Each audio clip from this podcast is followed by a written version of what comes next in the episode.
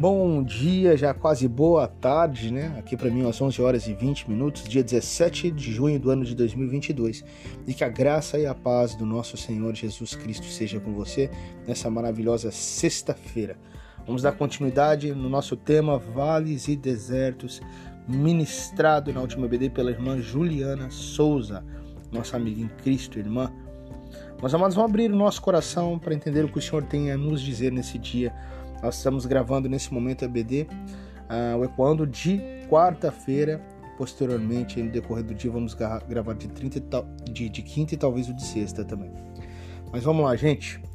Meus amados, os vales e os desertos são lugares de transformação.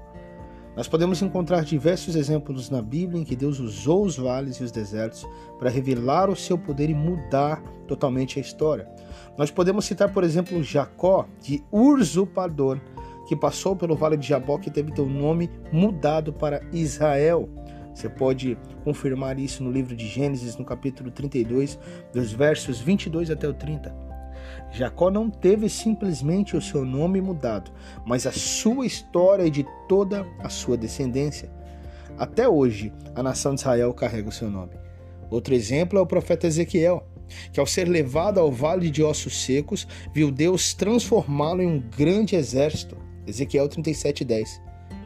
Meu irmão, quando nós vivenciamos um encontro real com Deus nos vales e nos desertos, nós somos então verdadeiramente transformados. Um dos motivos pelo qual a nossa transformação acontece em meio aos vales e desertos é porque são neles que ficamos tão vulneráveis. Em meio ao caos e ao problema da vida que nós entendemos que somos tão limitados. Mas Deus é tão maravilhoso em nossas vidas ele se revela a nós em meio a essas situações tão difíceis e nos convida a confiar e a descansar nele. Ele transforma o nosso caos em paz. Ele transforma a maldição em bênção. Sabemos que tudo coopera para o bem daqueles que amam a Deus, conforme está descrito em Romanos 8:28.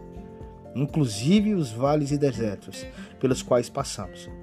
Foi assim com Jacó, foi assim com Ezequiel, com outros tantos personagens da Bíblia, e não será, com certeza, diferente com você. Amém, meu amado? Vamos orar ao Senhor.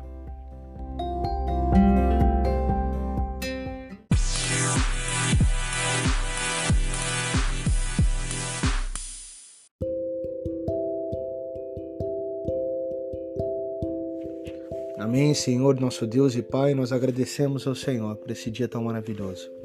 Te agradecemos pela vida de cada irmão e irmã, pela oportunidade, ó Pai, de estarmos participando do Ecoando, de estudarmos a Tua palavra, tanto na escola bíblica dominical quanto aqui juntos no Ecoando. Em nome de Jesus, Pai, nós pedimos ao Senhor que o Senhor, Pai, possa nos dar a força necessária para que possamos passar pelas lutas, pelos vales e pelos desertos da vida, e que possamos ser renovados e fortalecidos pelo Senhor. Que o teu Espírito, Pai, esteja em nós, nos dê o entendimento para entender cada situação nos dê, Pai amado, a força, Pai, para que possamos andar em gratidão, seja qual for o momento da nossa vida.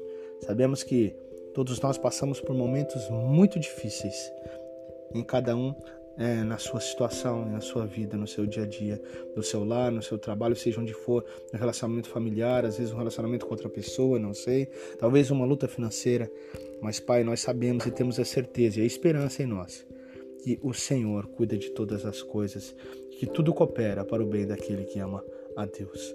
Nós louvamos e glorificamos ao Senhor e te damos toda a honra, toda a glória e adoração. Seja conosco e que teu Espírito Santo possa nos dar a sabedoria, a ousadia e a força que precisamos para vencer em Cristo Jesus. Amém e amém.